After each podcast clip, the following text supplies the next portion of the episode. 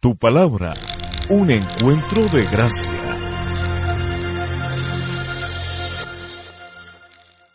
Muy buenas tardes familia, qué grato el poder nuevamente estar con ustedes, saludarles en esta tarde.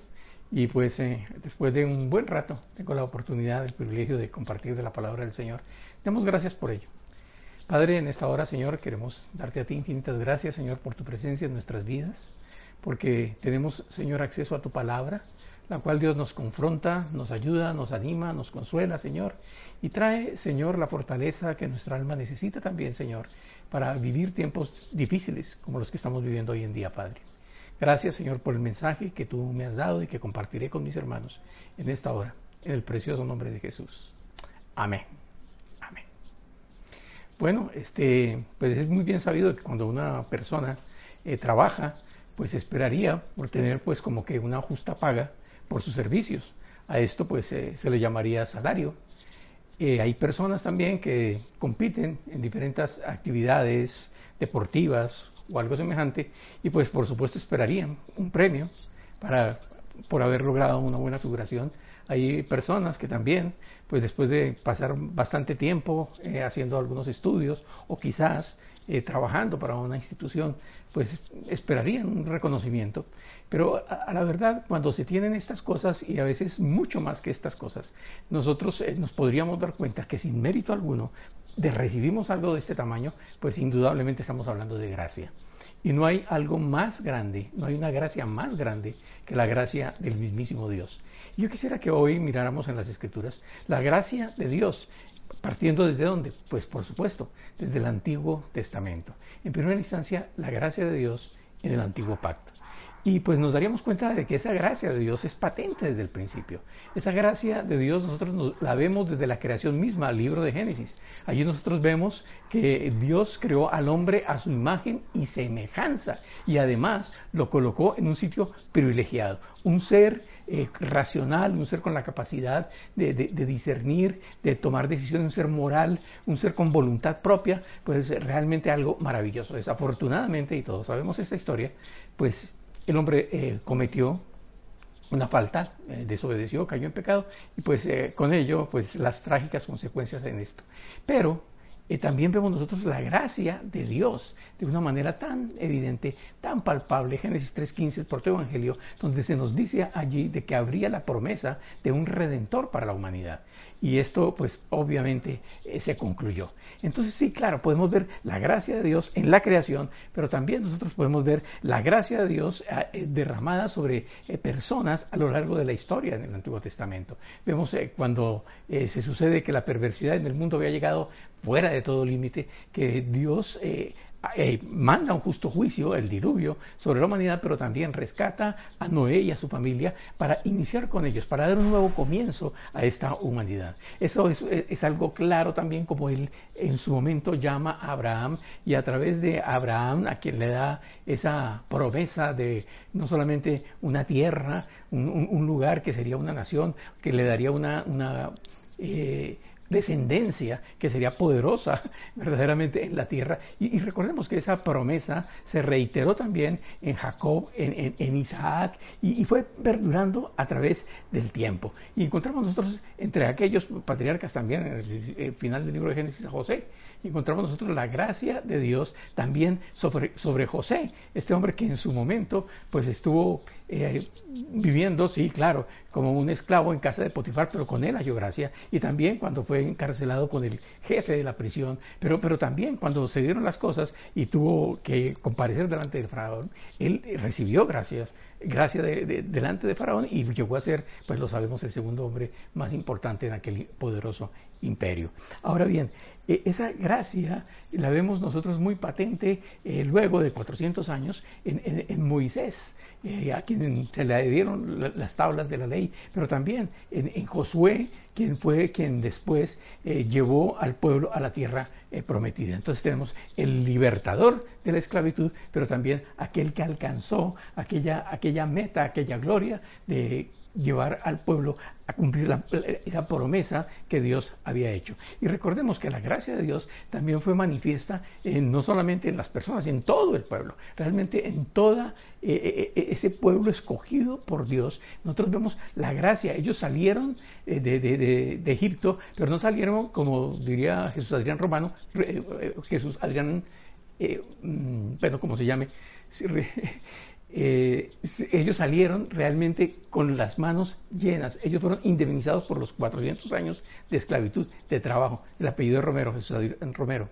Ok, bueno, entonces ahí nosotros tenemos ejemplos patentes de la gracia de Dios. Pero también nosotros vemos esa, esa, esa gracia de Dios de una manera tan particular, tan especial en el libro de los jueces. Sabemos nosotros, pues los jueces nos, son, un relato en donde la gente nuevamente volvió a hacer lo que mejor le parecía, según dice ahí en el libro, pero eh, Dios se conmovía de ver a ellos que, que, después de que se metían en problemas y estaban con el agua al cuello, ellos entonces eh, pedían perdón a Dios, se arrepentían, pedían clemencia y Dios en su gracia, en su misericordia, pues les atendía, les ayudaba y los sacaba de esa situación a través de líderes eh, fuertes, personas que les llevaban nuevamente a libertad y a tener paz por nuevamente unos buenos años. Pero esto se volvió un, ciclo realmente vicioso. Y también nosotros tenemos después eh, momentos en los cuales eh, vemos esa gracia de Dios en otras personas, personas como en, su momento Nehemías, que compareció delante del rey Artajerjes para eh, recibir el permiso de ir a edificar el muro de Jerusalén. Y no solamente recibió el permiso, recibió también recursos, recibió el, apoyo, la protección de, este rey. Y, qué pensar, por ejemplo, precisamente en la cautividad, pues nosotros recordemos esa cautividad tan, tan, tan terrible que tuvieron que, eh, vivir eh, el, pueblo de, Israel. Pues recordemos que por, el pecado eh, prácticamente desaparecieron 10 tribus porque después de los jueces vinieron los reyes, y algunos de estos reyes, la gran mayoría de ellos eran reyes perversos, y vino juicio. Las diez primeras tribus prácticamente desaparecieron, eh, pero también eh, las siguientes eh, dos tribus también fueron llevadas cautivas a Babilonia, y allí encontramos nosotros al joven Daniel también encontrando, hallando gracia delante de, quien administraba, el eunuco que administraba el tema de las raciones de comida, y más adelante, pasados muchos años, sabemos que en Daniel él vino a ser, pues, el consejero de los hombres más poderosos que podemos encontrar nosotros durante aquel tiempo eh, sobre la tierra. Pero no solamente la gracia de Dios fue patente, fue evidente en la vida de hombres, también nosotros tenemos que la gracia de Dios fue manifiesta sobre muchas eh, eh, damas, sobre muchas mujeres. Nosotros tenemos, por ejemplo, en la época de los jueces también a Débora, la profetisa aquella, aquella mujer que también era una líder fuerte y que pues, prácticamente llevó a triunfar sobre Císara y sus ejércitos al pueblo de Israel. Pero también mujeres como Aquella mujer eh, que eh, estaba dedicada a la prostitución, pero que en algún momento también fue eh, tocada por Dios, recibió ella un cambio en su vida y pues pudo participar inclusive de la victoria en Jericó. En tal manera que nosotros si vemos que, la gracia de Dios es manifiesta, podemos recordar nosotros a Ruth, la, Moabita, un pueblo pagano, enemigo inclusive del pueblo de Dios, y sin embargo también ella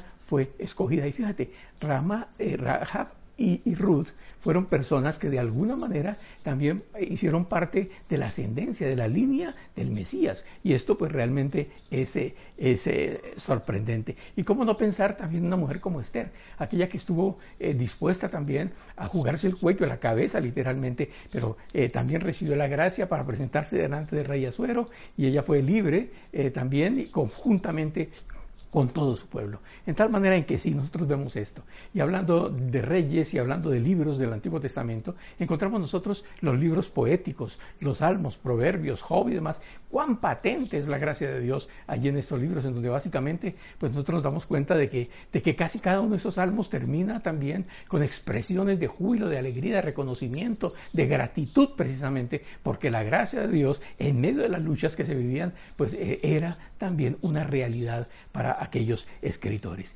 Y, pues por supuesto, ¿cómo no decir que, que, no solamente las, las, características, las cualidades de Dios fueron resaltadas en, el Antiguo Testamento a través de, estos libros eh, poéticos, eh, también nosotros podemos eh, darnos cuenta cómo la voluntad de Dios fue conocida a través de los libros proféticos. Todos aquellos profetas realmente estuvieron allí, estaban allí en el antiguo pacto para decir el camino que se deberían dar, para, para enseñar precisamente en qué manera se debería de vivir la vida a la manera de Dios. Entonces nosotros tenemos muchísimos ejemplos de la gracia de Dios en el antiguo pacto. Ahora, sin, duda, eh, en muchas ocasiones nosotros pensamos en que eh, es la, ley versus la gracia. Y, como que asimilamos esto en, el Antiguo versus el Nuevo Testamento, la eh, ley versus la gracia. Pero en realidad, si nosotros somos conscientes, muchas de las leyes que fueron dadas en el Antiguo Testamento tenían la intención de proteger eh, a los más débiles. Entonces, eh, no hay tal de que el Dios del Antiguo Testamento era diferente del Dios del Nuevo Testamento. Eh, eh, realmente el Dios es inmutable, es el mismo eh, desde siempre. En Él no hay mudanza ni sombra de variación, dice la Escritura. En tal manera que debemos tener bien claro esto. Pero esa, gracia que fue manifiesta desde la fundación del mundo, pues a través del Antiguo Testamento lo hemos visto, pues también se manifestó a través del Nuevo Testamento. Y ahí es donde nosotros podemos ver que es manifiesta toda la plenitud de la deidad, como dice en los libros de Efesios y Colosenses, allí es donde nosotros pues realmente vemos la manifestación más clara de, de, la, de, la, de Dios hecho hombre, pues obviamente en Jesucristo.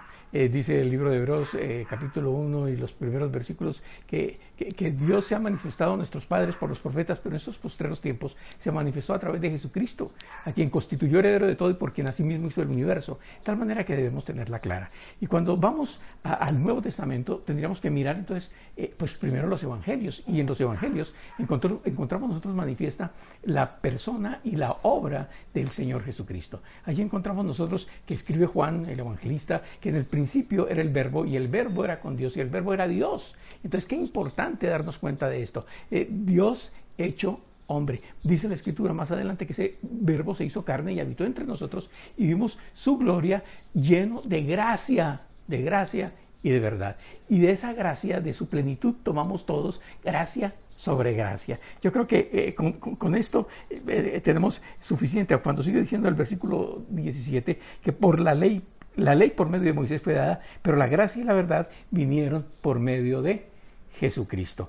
Lucas eh, relata cómo la gracia de Dios eh, fue, haciéndose, cada vez más creciente en la vida de este chico llamado Jesús desde su infancia. En realidad dice en Lucas 2.40, 2.40 que el niño crecía y se fortalecía y se, se llenaba de sabiduría y la gracia de Dios era sobre él. Y en el versículo 52 dice que Jesús crecía en sabiduría y estatura y en gracia para con, para con Dios y para con los hombres.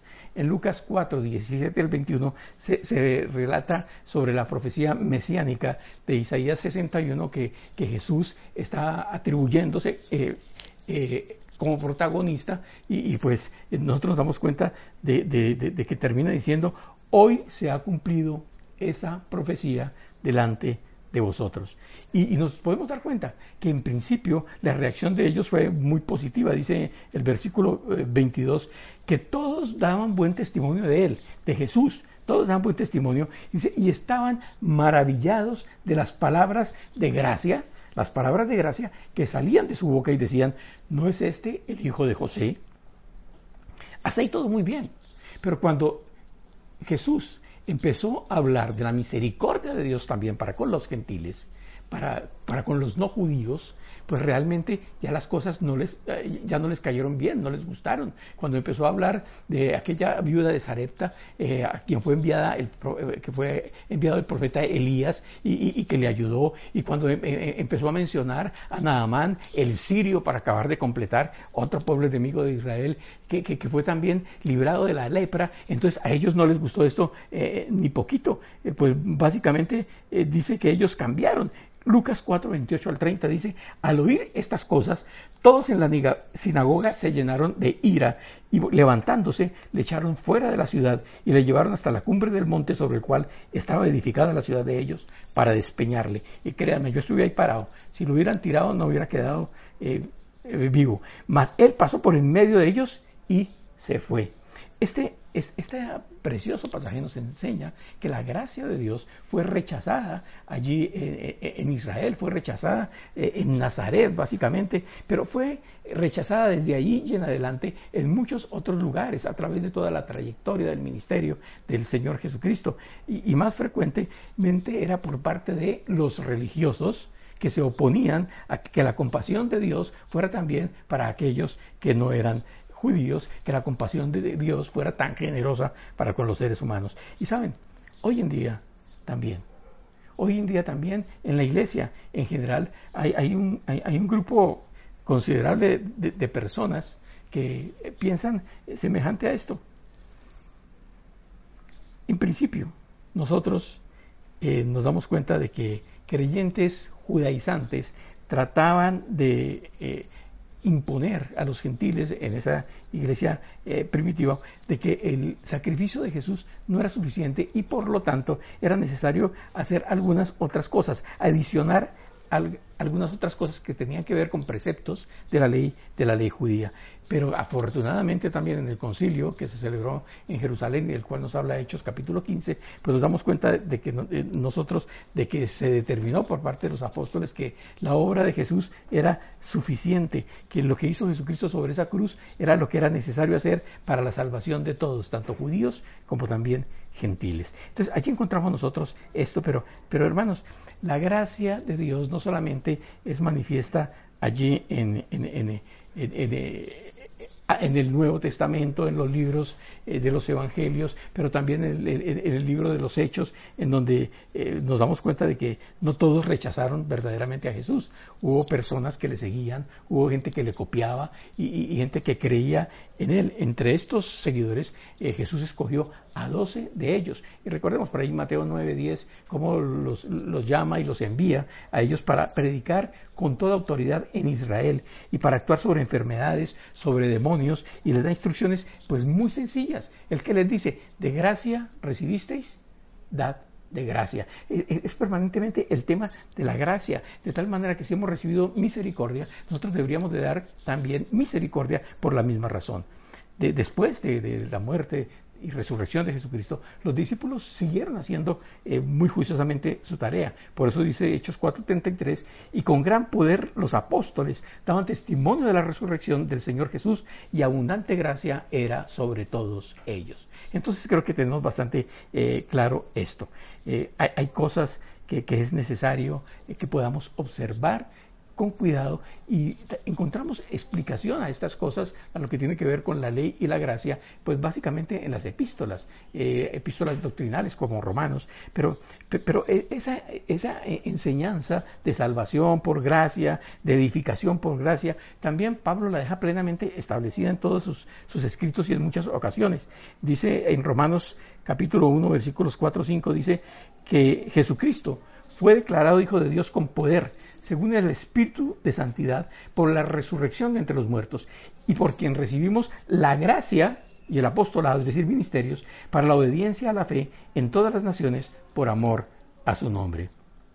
Hermanos, pensemos por un momento si los creyentes judíos manifestaban ese, ese rechazo, esa crítica, ese juicio hacia los nuevos eh, creyentes, hacia los nuevos convertidos, ¿qué clase de actitud creerían ustedes que tuvieron hacia aquellas personas que también eran gentiles, pero que fueron llamados a ministerio, que fueron llamados a ser eh, apóstoles y, profetas y evangelistas y predicadores, maestros. Eh, ¿Cuál sería entonces esa, actitud? No quiero ni pensar realmente por todas las cosas que tuvieron que pasar. Bueno, de hecho, de hecho, pues eh, también eh, los escritores, los apóstoles en el Nuevo Testamento registran situaciones que tienen que ver con el tema. Pero les decía que desafortunadamente esa, esa actitud persiste en la, en la actualidad. Hay también una descalificación de, personas porque con mucha facilidad los creyentes o más bien, digamos nosotros los judaizantes del siglo XXI, están dispuestos a tomar piedras para lapidar a aquel creyente o ministro que, quizás eh, pues eh, un error o que a juicio de ellos lo pudo haber cometido. Y, somos eh, tremendamente, no solamente críticos, pero jueces y verdugos de personas que sencillamente están caminando también en el camino de edificación que se supone estamos caminando nosotros. Ahí es muy triste, hermanos, pero en realidad hay especialistas en las iglesias en rematar a los heridos, ¿verdad? Es el único ejército que remata a sus heridos. Y, muy, muy, muy, muy, simpático esto. Eh, porque hablamos en teoría muchísimo sobre el tema de la gracia, pero en la práctica realmente no la extendemos como debiera ser. Y yo creo que es importante que tomemos en cuenta de que Dios no siempre está llamando a las personas más preparadas. De hecho, no lo hace. Él está dispuesto más bien a llamar a personas dispuestas a amar, a seguir, a servir a Dios como Él nos pide hacerlo, de todo corazón. Es curioso, que el Señor estaba siempre dispuesto a llamar a aquellos eh, que los demás menospreciaban, a los viles, a aquellos que, no eran precisamente los más ricos, poderosos, eh, famosos o algo así. Y, para mí es muy importante que entre los primeros enviados que eh, enviados enviados que, que dirigió Jesús a compartir la fe, pues entre ellos estaba una mujer samaritana, ¿verdad? Con una reputación pues bastante eh, eh, difícil, pero fue la primera que realmente fue y, habló de que alguien eh, podría ser el Mesías. Y efectivamente vinieron y comprobaron que eso era cierto, ¿verdad? Y también dentro de estos primeros enviados encontramos nosotros a, un hombre, a un hombre que, andaba materialmente endemoniado, que no lo podía eh, manejar nadie. Y también a este fue uno de los dos primeros, antes inclusive que a los apóstoles, que le dijo, ve y, ve, y comparte con los tuyos las grandes cosas que Dios ha hecho contigo. En tal manera que nosotros vemos que, eh, Dios está dispuesto a traer eh, libertad, sanidad, liberación, restauración. Y por eso, porque Dios está dispuesto a hacer grandes cosas en favor de las personas, es que Pablo escribió, sino que a lo necio del mundo escogió Dios para avergonzar a los sabios, y lo débil del mundo escogió Dios para avergonzar a lo fuerte, y lo vil del mundo y lo menospreciado escogió Dios, y lo que no es para deshacer lo que es, a fin de que nadie se jacte en su presencia. Quien escribió esta línea es una persona muy preparada, intelectualmente sobrada, un religioso eh, eh, en extremo y sin embargo eso fue lo que lo llevó a convertirse en un enemigo de Dios, en un perseguidor de la iglesia, en un cómplice de, asesinato. Y, fue necesario entonces que este Pablo fuera humillado, que reconociera que toda su abolengo y trayectoria no le servía absolutamente de nada, que ese celo religioso, que esa posición, que ese prestigio realmente era un obstáculo para él y por eso tomaba todas estas cosas como basura. Dice en Filipenses 3:8, y ciertamente Aún estimo todas las cosas como pérdida por la excelencia del conocimiento de Cristo Jesús mi Señor, por amor del cual lo he perdido todo y lo tengo por basura para ganar a Cristo. Sin duda, eh, Pablo experimentó una gran transformación en su vida. Pero saben, de esa transformación él realmente nunca, nunca pensó que tuviese el mérito alguno. Eh, más bien, eh, lo que está diciendo es que él estuvo dispuesto a, perderlo todo y, reconocía que era por la obra de Dios y, reconocía como el héroe de la historia a Jesucristo. Por eso dice en 1 Corintios 15, 10, sin embargo, lo que ahora soy, todo se debe a que Dios derramó su favor especial sobre mí y no sin resultados. Pero no fui yo, sino Dios quien obraba a través de mí por su gracia. Así que no importa si predico yo o predican ellos, porque todos predicamos el mismo mensaje que ustedes ya han creído. Miren, eh, Pablo era un ser humano como usted y como yo, una persona pues completamente vulnerable. Y, inclusive sabemos que tenía una espina que lo, que lo maltrataba constantemente. Y, también eh, es para nosotros un ejemplo que a pesar de que esta espina, de que esa, de ese aguijón en la carne no le fue quitado, sin embargo, él perseveró siempre en su fe. Eh, podemos recordar, él escribe que en tres ocasiones distintas, según de Corintios 12, 8 en adelante, en tres ocasiones distintas le supliqué al Señor que me la quitara. Cada vez Él me dijo, mi gracia es lo que necesitas. Mi poder actúa mejor en la debilidad. Así que ahora me alegra jactarme de mis debilidades para que el poder de Cristo pueda actuar a través de mí. Y por esto me deleito en mis debilidades y en los insultos, en privaciones, persecuciones y dificultades que sufro por Cristo, pues cuando soy débil, entonces soy fuerte. Creo que esto es una lección para todos aquellos que se creen perfectos, para, a veces hasta más que perfectos, que creen que porque de pronto son obedientes en ciertas áreas de la vida, entonces eh, Dios prácticamente que está obligado, les debe eh, algún tipo de, favor, que tiene que decir que sí a todas sus iniciativas y a veces caprichos, que creen que pueden incluir a, sus, a Dios en sus planes en vez de incluirse ellos mismos en los planes de Dios, que pretenden hacer de Dios un servidor en lugar de ser ellos servidores de Dios, que declaran cosas que realmente pues Dios no le está, no le está diciendo que, eh, que declaren en tal manera que eh, eh, nosotros debemos tener muchísimo cuidado en ello y pues siempre reconocer de que si algo somos es por pura gracia de Dios. No podemos vivir ni estar independientemente de Él. Eh, y mucho menos cuando se trata de hablar de salvación. Por eso es que es, tan claro Efesios 2.8, de que por gracia somos salvos por medio de la fe. Eso no es de nosotros, sino que es un don de Dios, es un regalo de Dios, no es por obras para que ninguno se gloríe. Y dice el versículo 8 de Efesios, Dios lo salvó por su gracia, la versión nueva traducción viviente, Dios lo salvó por su gracia, ¿cuándo? Cuando creyeron. Ustedes no tienen ningún mérito en eso, lo deja claro, es un regalo de Dios, es gracia. Entonces realmente todo tiene que ver con la gracia de Dios. Y, yo quisiera, hermanos, pues eh, mencionar eh, el tema de la gracia de Dios en la actualidad, el tema de la gracia de Dios en nuestros propios días, en nuestras propias vidas, porque eh, creo que es, muy importante que nos demos cuenta de que esto no solamente es algo escrito en la Biblia, es algo que, tiene eh, un, significado, que, ha hecho realmente un, cambio, una transformación también en la vida de las personas.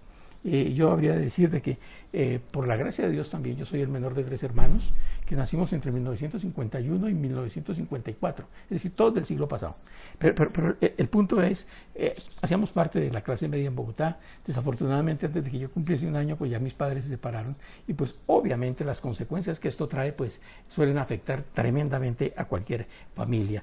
Eh, la situación económica pues se convirtió en una diríamos, en una tranquera para mi mamá, que tenía que trabajar arduas jornadas de trabajo y pues prácticamente pues no, no, podía cuidar de nosotros eh, como debía ser, eh, eh, con toda la diligencia que, nosotros necesitábamos.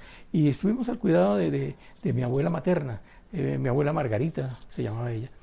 una, una, buena persona, realmente trabajadora, uf, muy trabajadora, pero, pero realmente no tiene el carácter para, para, para, cuidar niños. Ella decía que era evangélica, en realidad, pero pero bueno, ella no crió ni a su propia hija, pues y ahora tenía la responsabilidad de, ayudar a levantar tres nietos, o por lo menos de cuidarlos. Y, la cosa para nosotros realmente hizo que, que, la vida en nuestra infancia y adolescencia pues fuera bastante dura. Y, los que hemos crecido sin la influencia de un padre sabemos realmente la, carencia, el vacío que se tiene en nuestra vida en todo sentido, a nivel emocional, eh, a nivel eh, eh, espiritual, no tener la guía. Realmente no tener ese apoyo nos deja en una situación como de orfandad. Un espíritu de orfandad es lo que viene a habitar en nuestras, en, nuestras vidas. Ahora, ¿qué es lo que tratamos de hacer? por causa de ello? Pues tratar de buscar aceptación, aprobación, amor de cualquier manera. Y a veces cometemos muchos, eh, muchos errores por tratar de llenar vacíos que pues oh, absolutamente nada ni nadie parece poder llenar. Ahora, los años sí pasan rápidamente, en el caso nuestro pues pasaron muy rápido, eh, nos volvimos hombres de familia muy rápido, de hecho creo que antes de los 20 años y todos todos ya nos casamos, teníamos hijos y pues la situación para nosotros se, nos convirtió en, una... Eh, eh, yo, pienso que lo que nos motivó también un poco a eso es que queríamos tener como que un hogar diferente del que tuvimos. Pero pues eh, era muy, muy, difícil que nosotros pudiésemos hacer esto cuando éramos personas interiormente, emocionalmente rotas, con el alma pues prácticamente destrozada y con tantas carencias, con tantos vacíos. Y, y pues obviamente de que queriendo hacerlo mejor hicimos malas cosas, fuimos esclavos de, nuestra, de nuestro mal carácter, de nuestros malos hábitos y pues quienes más sufrieron obviamente toda esta situación pues fueron nuestras respectivas esposas y nuestros hijos. Ellos tuvieron que, vivir un, situaciones muy dolorosas. Y fíjense ustedes que cuando lo que se pensaba, lo que se pronosticaba, era un futuro desastroso para nuestras familias, para, para nuestros hogares, y cuando parecía que todo lo que se iba a perpetuar una herencia maldita, entonces eh, dice y, esto es interesante, a esto se refería también Robert en días pasados. Él dice, pero Dios. Y es que los peros de Dios sí cambian del mundo. Dice en Efesios 2, 4, 5, pero Dios, que es rico en misericordia, por su gran amor con que nos amó, aun estando nosotros muertos en pecados, nos dio vida juntamente con Cristo. Por gracia sois salvos, para mostrar en los siglos venideros las abundantes riquezas de su gracia. Hermanos, antes de que cada uno de nosotros, los tres hermanos, llegásemos a los 30 años, Jesucristo irrumpió en nuestras vidas, en diferentes maneras, en diferentes momentos, con circunstancias muy, muy, diversas, por medio de una sanidad sobrenatural por allá, por medio de una, diríamos, crucifixión de orgullo eh, por acá, por medio de una liberación de espíritus demoníacos por acá, es decir, de diferentes maneras Dios hizo la obra. Y hubo eh, diríamos que manifestaciones sobrenaturales de parte de Dios, eh, en donde su amor eh, se hizo patente, en donde la gracia fue una realidad, esa gracia que sana, esa gracia que, que, restaura, esa gracia que libera.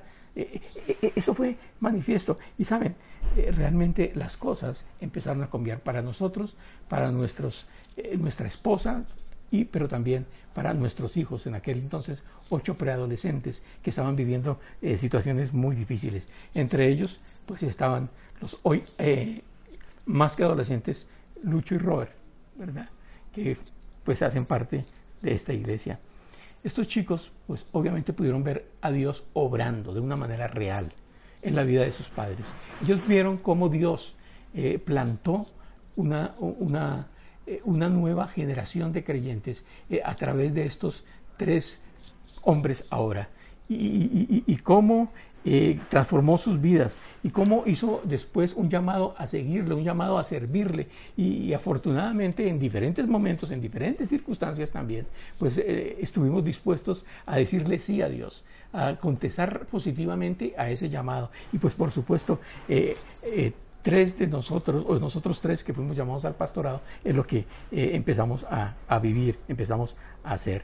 Eh, hermanos, qué maravilloso ver a Dios sembrar, sí, una primera generación de creyentes, una segunda generación de, cristianos que ustedes eh, conocen, que están comprometidos con la causa de Jesús. Pero, pero qué importante ver cómo se sigue moviendo Dios, cómo sigue actuando Dios, no solamente en el ministerio pastoral, pero también permitiéndonos atender a nuestras familias en la, en la mejor manera que podemos hacerlo, porque nuestra responsabilidad ahora es esta tercera generación de jóvenes, adolescentes y niños, y por los cuales nosotros estamos permanentemente orando y tratando de dar ejemplo, porque obviamente de acuerdo al llamado que Dios les haga, eh, queremos que ellos también puedan amar a Dios como lo amamos y servirlo también de todo corazón. Y pues aquí en la iglesia Tu Palabra tenemos a cuatro de ellos también que ustedes conocen.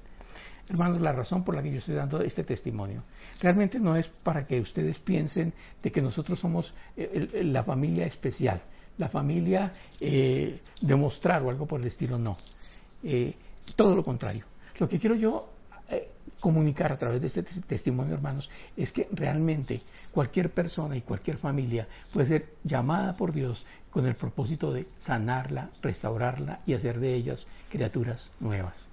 Miren, yo pienso honestamente de que nosotros hubiésemos sido los peores candidatos. Yo creo que nosotros no nos hubiéramos escogido a nosotros mismos como discípulos, porque realmente teníamos demasiados problemas a nivel, a, nivel personal, habíamos eh, cometido demasiados errores, teníamos muchísimos, eh, muchísimos problemas. Gente muy herida, gente muy rota, gente que vivió de maneras muy equivocadas, que cometió tantos errores y que pues por supuesto tuvimos que enfrentar las consecuencias de esos errores. Pero hoy nosotros todos como familia podemos reconocer, Dios está orando. El que empezó la buena obra la va a terminar en cada uno de nosotros, la va a perfeccionar hasta su regreso como resultado de su gracia, porque la gracia de Dios sigue vigente. Hermanos, no hay ninguna diferencia. Igual somos personas eh, vulnerables, que decidimos algún día creer y confiar en Jesús, aquel que por su gracia puede cambiar las tinieblas en luz. Hoy quiero invitar a aquellas personas que quizás nunca han dado un paso de fe para reconocer su necesidad también, como nosotros lo hicimos en algún momento, la necesidad que tienen de Dios. Eh, quizás hay aquí alguien que desea arrepentirse también de sus pecados, alguien que está viendo este video, que, está eh, sintiendo de que Dios le está hablando directamente a su corazón y quiere que su vida sea verdaderamente transformada. La gracia de Dios lo puede lograr. Puedes hoy, a partir de ahora, confiar en Jesucristo como el Señor y Salvador de tu vida y entonces Él va a hacerlo. Y todo lo que tienes que hacer realmente es poner tu vida en sus manos. Si esto es lo que tienes en tu corazón, yo te invito a que hagamos una muy breve eh, oración diciendo, Padre Celestial, te doy tantísimas gracias, Señor, porque tú me amas. Y una muestra clara de ese amor y de esa gracia tuya tiene que ver con que irrumpiste, Señor, en este mundo por mí, por amor a mí, Señor, y trajiste, Señor, salvación. Y Dios, yo creo eh, en ti, Señor, como el Señor de este universo, el creador de este universo. Y confío, Señor, también mi vida a ti. Yo creo, Señor, que tú resucitaste entre los muertos. Creo, Señor, que puedes hacer por mí y por mi vida algo especial a partir de ahora. Y por eso, Señor, me pongo en tus manos. Te pido, Señor, que me ayudes a caminar contigo por el resto de mis días. En el nombre de Jesús. Amén. Hay algo así muy breve también que quiero decirles a hermanos, hermanas, aquellas personas que hacen parte de esta familia, de tu palabra, y es que eh, puedes recordar, ojalá en un, en un minuto, eh, alguna eh, razón por la cual puedes darle gracias a Dios hoy, porque reconoces su gracia en tu vida. Piensa por un momento en eso. Y también te voy a pedir que así como recibiste de gracia, pues también desde gracia, que en tu corazón haya el deseo verdaderamente de poder compartir de ese amor y de esa gracia de Dios para con las personas que te rodean. Aprovecha la dirección que el Espíritu te va a dar en el momento oportuno, en el momento preciso, de la manera adecuada. Aprovechalo. Quiero cerrar orando y diciendo, Padre eterno Señor, te quiero dar muchas gracias a ti por tu favor derramado sobre nuestras vidas en abundancia.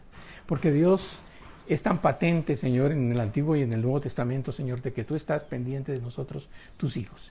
Y, pido, Señor, en esta hora con mucha humildad, Señor, que tú sigas edificando, Señor, nuestras vidas, que nos sigas ayudando a ver las cosas como tú lo haces, Señor, que nos ayudes a tener un corazón generoso como el tuyo, Señor, a que quites de nosotros, Señor, todo espíritu de murmuración, de crítica, de juicio, Señor, sobre nuestros hermanos, que podamos entender, Señor, que eh, estamos viviendo, Señor, ya de hecho una desgracia en muchos, eh, a muchos niveles, Señor, en muchos sectores, Padre, y que más bien, Señor, por ahora estemos compartiendo, Señor, eh, de tu gracia, porque tú no viniste, Señor, en la persona de Jesús a condenar al mundo, sino a salvarlo, Señor, a rescatar lo que se había perdido. Que Dios nos nosotros estemos más bien empeñados en ello, Señor, en llevar ese mensaje de salvación y de gracia a cada persona, Señor, que ahora mismo está escuchando, Señor. Dios, sabemos, Dios, que tu gracia eh, no puede ser tomada en poco, que no puede ser burlada, Señor. No vamos a perseverar en la gracia, Señor, mientras eh, para que el pecado abunde o cosas semejantes, vamos a recibir de tu gracia, Señor. Y vamos a recibir de tu gracia para caminar, Señor, como tú quieres que lo hagamos, pero también, Señor, para tratar a los demás, Señor, con esa gracia con la cual tú nos tratas, Señor, todos los días. Gracias, Padre Celestial, por tus palabras, por tu amor, Señor, y tu misericordia sobre nosotros. En el precioso nombre de Jesús. Amén. Y amén. El Señor les bendiga.